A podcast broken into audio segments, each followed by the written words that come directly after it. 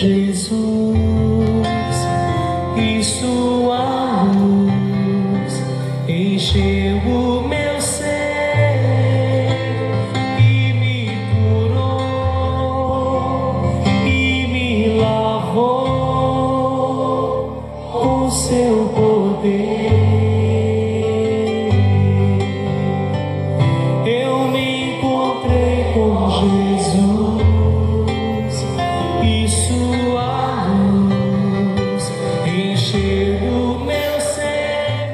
Graça e paz. Está chegando até você mais um encontro com Deus. Eu sou o pastor Paulo Rogério da Igreja Missionária no Vale do Sol, em São José dos Campos. Estamos juntos em mais um encontro com Deus, estudando a palavra de Deus. Estamos finalizando o nosso Sermão do Monte e Deus tem nos abençoado tanto. E no encontro anterior, nós falamos sobre os dois fundamentos em Mateus capítulo 7, do versículo 24 ao versículo 27. Falamos do homem prudente, falamos do homem insensato. O homem prudente é aquele que ouve a palavra, além de ouvir, ele obedece, ele pratica, ele põe em prática na sua vida. E o homem insensato é aquele que ouve a palavra, mas não faz nada, não a coloca em prática, não a obedece, não dá crédito à palavra de Deus. Quem nós somos? Somos o homem prudente ou somos o insensato? Vamos ver ainda, compartilhando sobre esse mesmo assunto, a Bíblia diz que o homem prudente, ele edificou a sua casa sobre a rocha, o insensato sobre a areia. Vamos ver então os testes de uma boa construção? Encerrando então aqui o Sermão da Montanha, nesta ilustração final de Jesus, ele mostra que essas edificações foram testadas, tanto a construção feita na rocha, quanto a construção feita na areia, as duas edificações, elas foram testadas. Normalmente, não há como distinguir uma boa casa de uma ruim pela aparência. Porque o problema sempre vai nascer, vai começar é na base, é na fundação, é onde não se vê. Alguém pode ir aos cultos, alguém pode ir ao templo, alguém pode até frequentar uma célula, cantar músicas de louvor e não ser um cristão. Mas por que Deus não deseja que sejamos enganados? A palavra de Jesus então nos mostra que um teste vai vir sobre a vida de todo homem, sobre as nossas vidas. O teste virá sobre a vida de todo cristão, de todo aquele que diz servir a Deus. Apenas o teste de uma tempestade, de uma inundação ou de uma ventania é que vai revelar a verdade. Como o nome mesmo já diz, somente provações farão distinção, somente as provações farão a diferença entre o falso e o verdadeiro, entre a rocha e a areia. As provações, elas vêm para que a palavra e a vida de Deus possam ser checadas, possam ser confirmadas em nós. Então precisamos ter no nosso coração que toda tribulação ela é um teste. E dependendo de como nós respondemos, nós seremos confirmados como verdadeiros e cresceremos ainda mais. Ou então mostrará nossa necessidade de decisões e atitudes que nos levem para uma nova realidade com Deus. Segundo Martin Lloyd Jones, um teólogo, Jesus indica três tipos de testes que o cristão enfrentará. Vamos ver? Primeiro teste, o teste das chuvas. As chuvas, elas significam tribulações que vêm de vez em quando, em alguns períodos da nossa vida, e vêm para nos testar. Podem ser as enfermidades, as perdas, os desapontamentos, algo que sai errado em nossa vida, sermos abandonados por alguém, Quantas situações nós passamos, ou até mesmo qualquer súbita mudança na circunstância. Tudo isso pode acontecer conosco. Chuva, chuva fala de algo que sempre vem, que não pode ser evitado, como uma tristeza. A idade que passa, a velhice que chega, algum infortúnio profissional, são testes que Deus permite para checar a nossa realidade, que sondam e testam as profundezas da nossa alma. E aí, tem sofrido chuvas? Como você tem reagido? E as inundações que o texto diz? As inundações elas representam o mundo com a sua força, com a sua qualidade mundana de viver, que sempre vai bater a nossa porta, chocando com toda a força das suas águas e querendo nos arrastar para o seu caminho. Todos nós temos dificuldades no mundo 1 João 2,16, a palavra de Deus já nos adverte. Eu vou ler 1 de João, 1 de João, capítulo 2, versículo 16, diz assim. Eu vou ler o 15 e o 16. Não ameis o mundo e nem as coisas que há no mundo. Se alguém amar o mundo, o amor do Pai não está nele. Porque tudo que há no mundo, a concupiscência da carne, a concupiscência dos olhos e a soberba da vida, não procedem do Pai, mas procedem do mundo. Então todos nós temos dificuldades de enfrentar o mundo. Por quê? Porque o mundo vem como inundação que tenta nos arrastar à força através de perseguições, através de ataques, ou sutilmente através do mundanismo e de tanta atração sedutora. Então, estas são as inundações, o mundo, com todas as suas ofertas. E os ventos? As chuvas, inundações e o vento. Os ventos são os ataques bem definidos de Satanás. Ele pode lançar dúvidas, ele pode lançar mentiras, ele pode bombardear o pensamento com pensamentos imundos e malignos, ele pode transformar-se em anjo de luz para enganar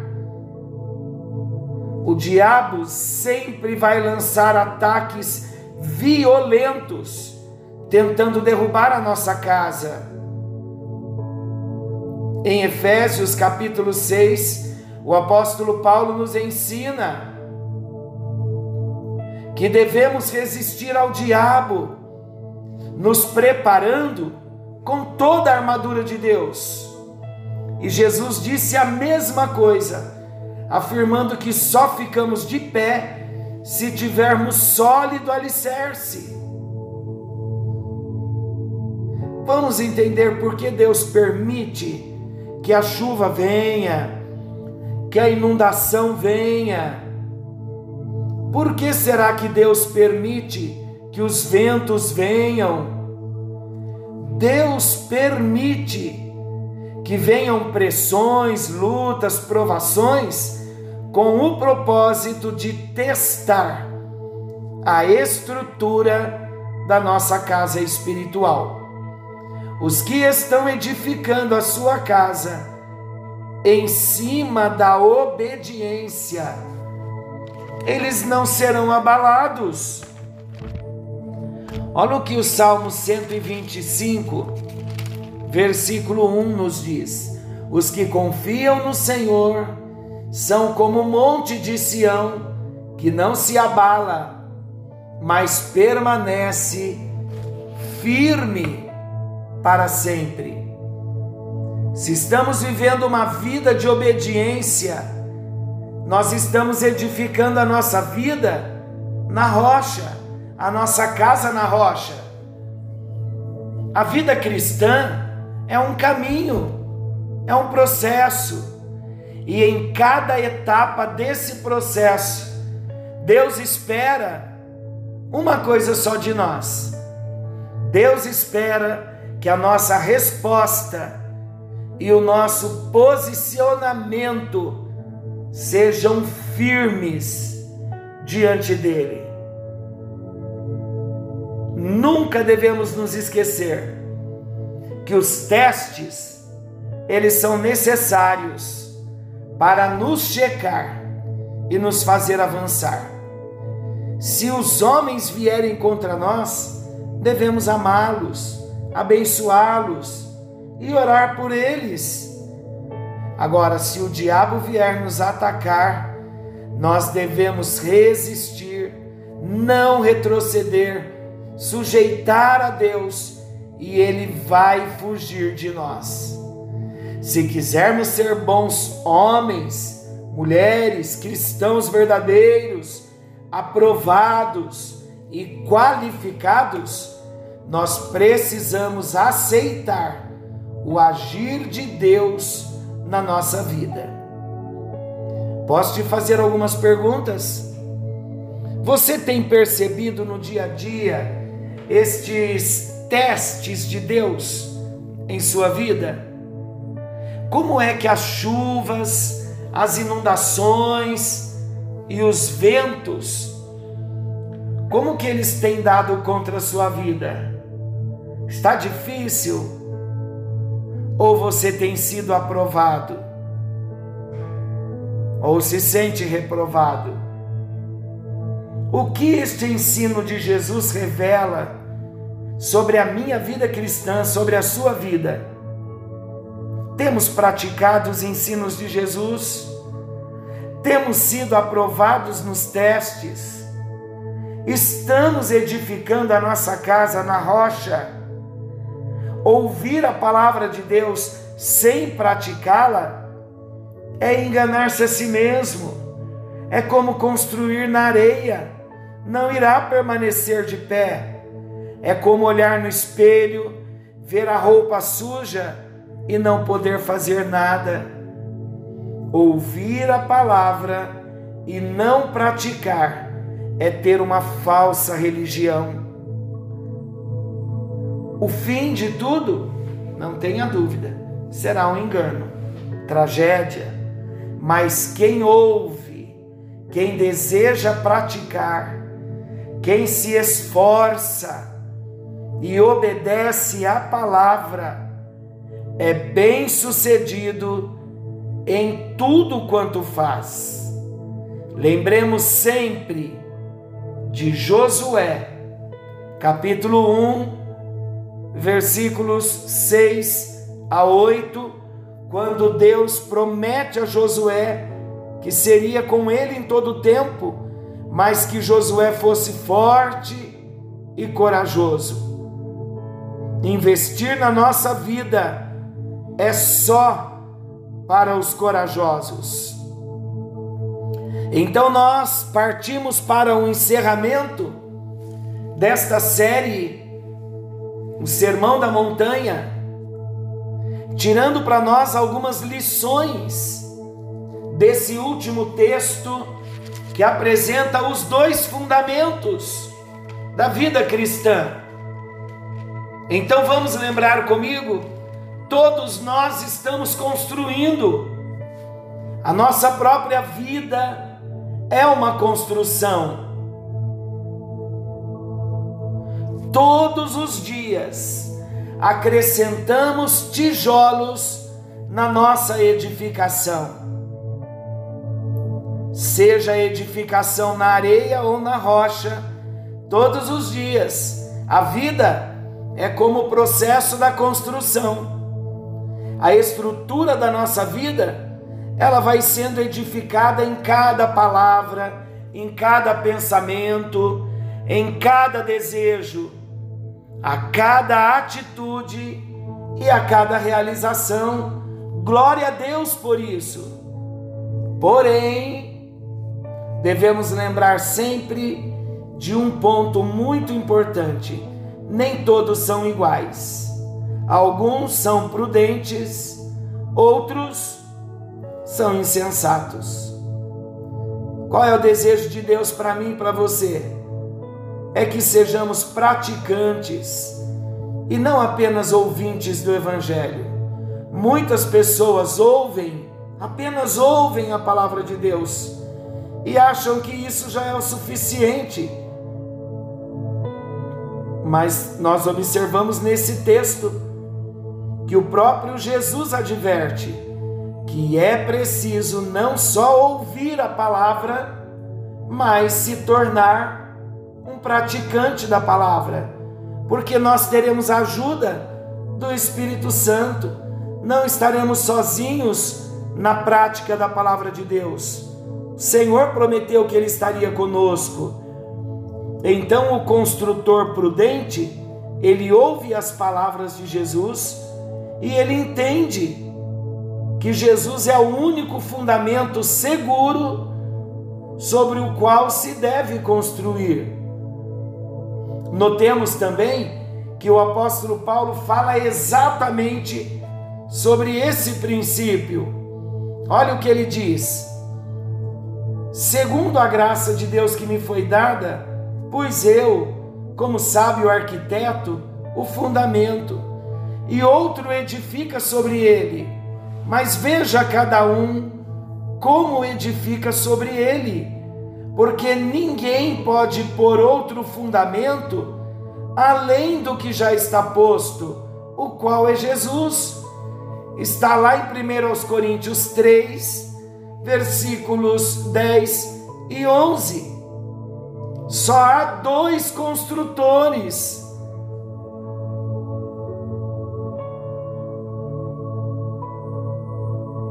Só há dois fundamentos. Geralmente, meus amados, nós costumamos dividir as pessoas em várias classes. Porém, Jesus divide os homens apenas em duas classes: os prudentes e os insensatos. Não há uma terceira opção ou pertencemos ao grupo dos tolos ou ao grupo dos sábios, ou somos ímpios ou somos justos. As diferenças, sabe quando elas vão aparecer? Elas aparecem nas tempestades. Enquanto a chuva não cai, o vento não sopra forte, enquanto a correnteza não vem de encontro às casas, todas elas, as duas, parecem idênticas. Enquanto o sol está brilhando, o trabalho do construtor insensato parece ser tão bom quanto o trabalho do construtor prudente. Queridos, preste bem atenção no que eu vou dizer. Dentro das próprias igrejas, nós podemos ver esse padrão acontecendo. Às vezes, as semelhanças superficiais impressionam, mas um dia os céus, não tenha dúvida disso, um dia os céus se escurecem as tempestades acontecem e as chuvas transbordam os rios, e as duas casas então são postas à prova. E é nesse momento as semelhanças desmoronam junto com a insensatez do construtor que não fez a sua edificação sobre a rocha. A casa está edificada, bonita, aparentemente igual, até o momento em que a chuva não chega. Por que, que o texto fala sobre essa questão? Porque os méritos são de Jesus.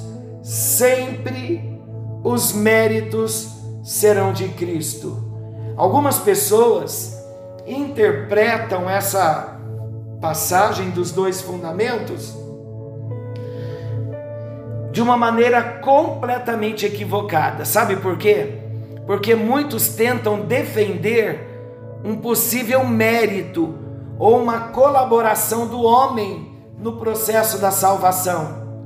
Pensar assim, não tenha dúvida, é um, é um erro e fatalmente culminará numa salvação por obras, numa doutrina completamente estranha às Escrituras. É fácil perceber que ambos os construtores utilizaram o mesmo material para levantar as paredes e fazer o telhado. Elas eram idênticas, superficialmente. Talvez eu não ficasse surpreso se a aparência da casa que foi construída sobre areia parecesse ser mais sofisticada já que o seu tolo construtor não gastou tempo cavando para alicerçá-la na rocha. Mas perceba que não foi a construção em si que manteve uma casa de pé enquanto a outra desmoronava. O segredo estava no fundamento, no alicerce, sobre a rocha. Um princípio claro desta, para, desta palavra para nós é que o fundamento da bem-aventurança eterna do homem não está no próprio homem, e sim em Cristo Jesus, nas palavras de Jesus. O ímpio, ele confia em sua própria capacidade e ele acha que isso o livrará, mas o prudente, ele entende que nenhuma das suas realizações poderá livrá-lo do juízo que virá, mesmo que ele seja um exímio construtor. Então, diante das provações que vêm sobre o justo e sobre o injusto, a capacidade humana é tão transitória quanto a areia. Apenas a rocha poderá manter a sua casa de pé. Apenas os méritos de Cristo poderão satisfazer a justiça de Deus no grande dia do juízo. E então, meu querido, quem é você? Que construtor você é? Um construtor sábio? Você está construindo a sua casa na rocha? Ou você é insensato, está construindo a sua casa na areia? Qual é o fundamento da sua construção? É a rocha? Jesus, a palavra de Deus, a verdade da palavra, os princípios da palavra? Ou são as suas próprias tradições? Tudo isso é areia A nossa oração é que estejamos cônscios, conscientes de que precisamos fazer uma grande construção. Precisamos entender que o processo da vida, a jornada da vida, é uma grande construção. O dia a dia é uma grande construção. Não temos duas vidas para viver, só temos uma. Não temos duas vidas no sentido também de uma vida espiritual e uma vida secular, não. Nós só temos uma vida para viver, só temos uma construção para fazer. Ou nós construímos a nossa casa na rocha, ou nós construímos a nossa casa na areia. A nossa disposição de ouvir a palavra de Deus e obedecê-la vai dizer onde nós estamos construindo a nossa casa e quem nós somos. Se somos prudentes, construtores prudentes, ou se somos insensatos.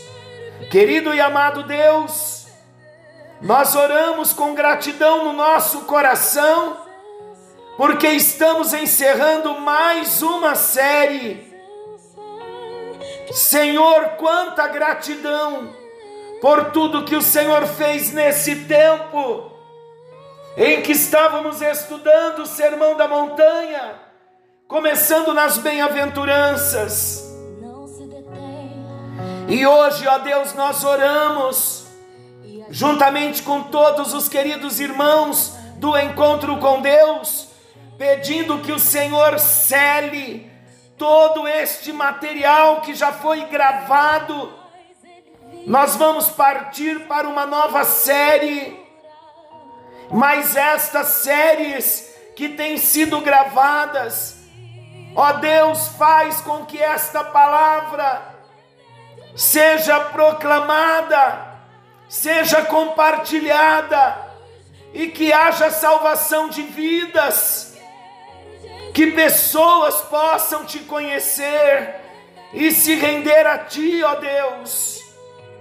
Sela cada encontro, cada palavra, e que cada vez que nós ouvirmos, a palavra venha se renovar a cada dia na nossa vida, para a glória e o louvor do teu nome.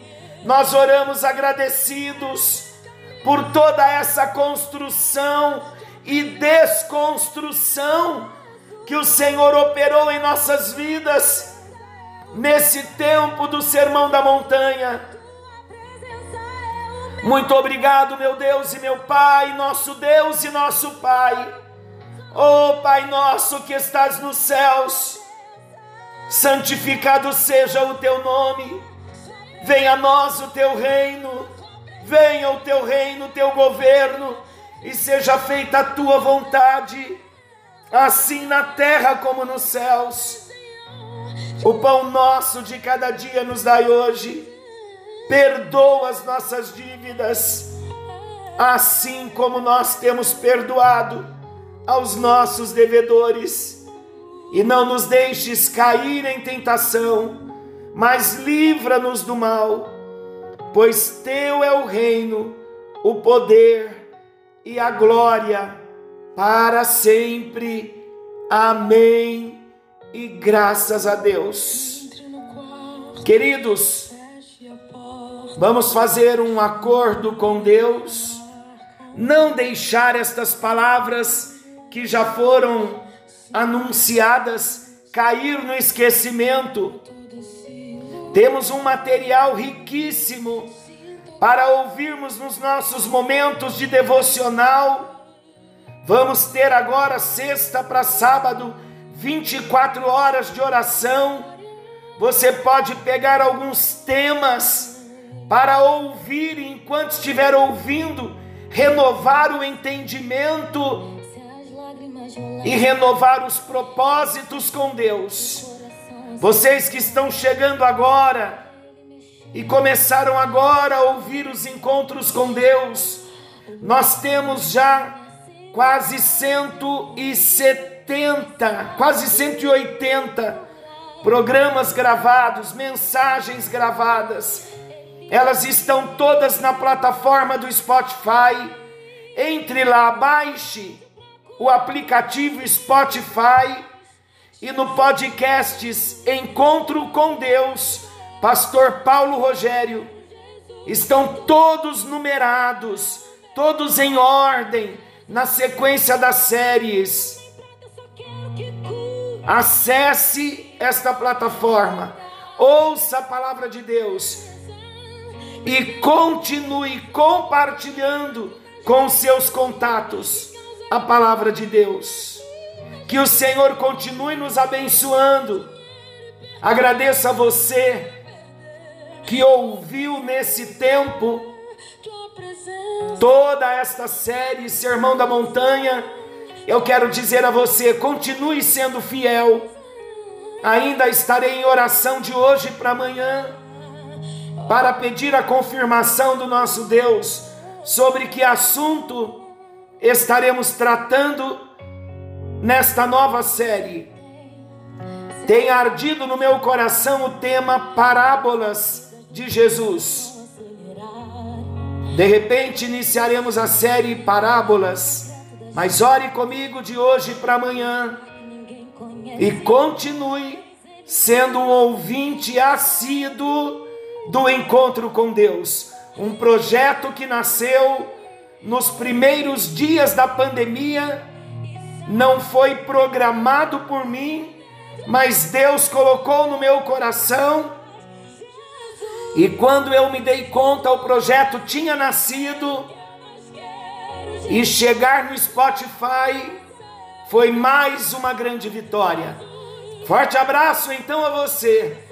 Vamos seguir no projeto e que Deus continue nos abençoando. Querendo Deus, amanhã estaremos de volta nesse mesmo horário com mais um encontro com Deus. Forte abraço e até lá.